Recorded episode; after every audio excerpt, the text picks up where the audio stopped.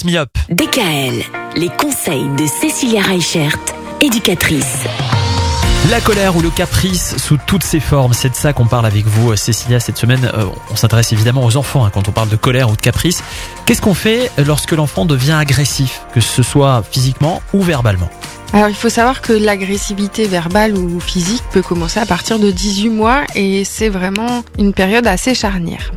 Alors qu'est-ce qui va développer cette agressivité? En fait, c'est le manque de communication. On a expliqué en fait hein, tout au long de la semaine que le cerveau de l'enfant n'était pas assez mature pour arriver à verbaliser ses besoins.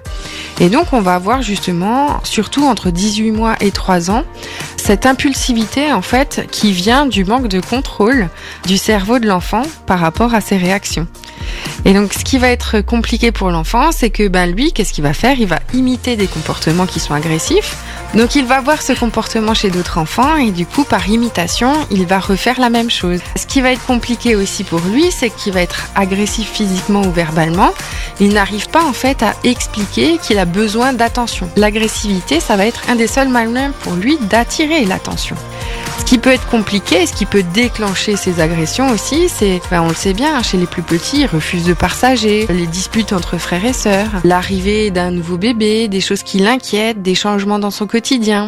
Mais il y a aussi toute la partie aussi physionomique. L'enfant qui est plus fatigué, qui a faim, qui a du mal en fait à gérer euh, toutes ces choses plutôt physiologiques, va être plus agressif, que ce soit verbalement ou physiquement.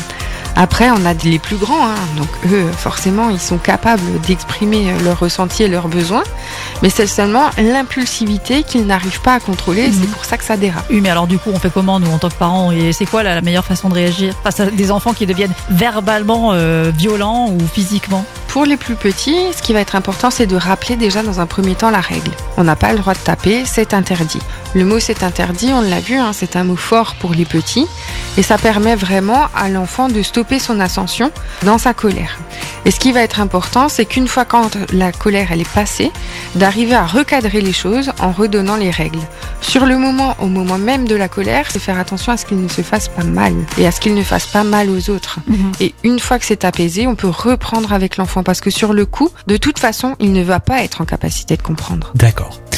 Pire encore, parfois les enfants peuvent avoir des comportements d'automutilation. Alors là, évidemment, c'est terrible.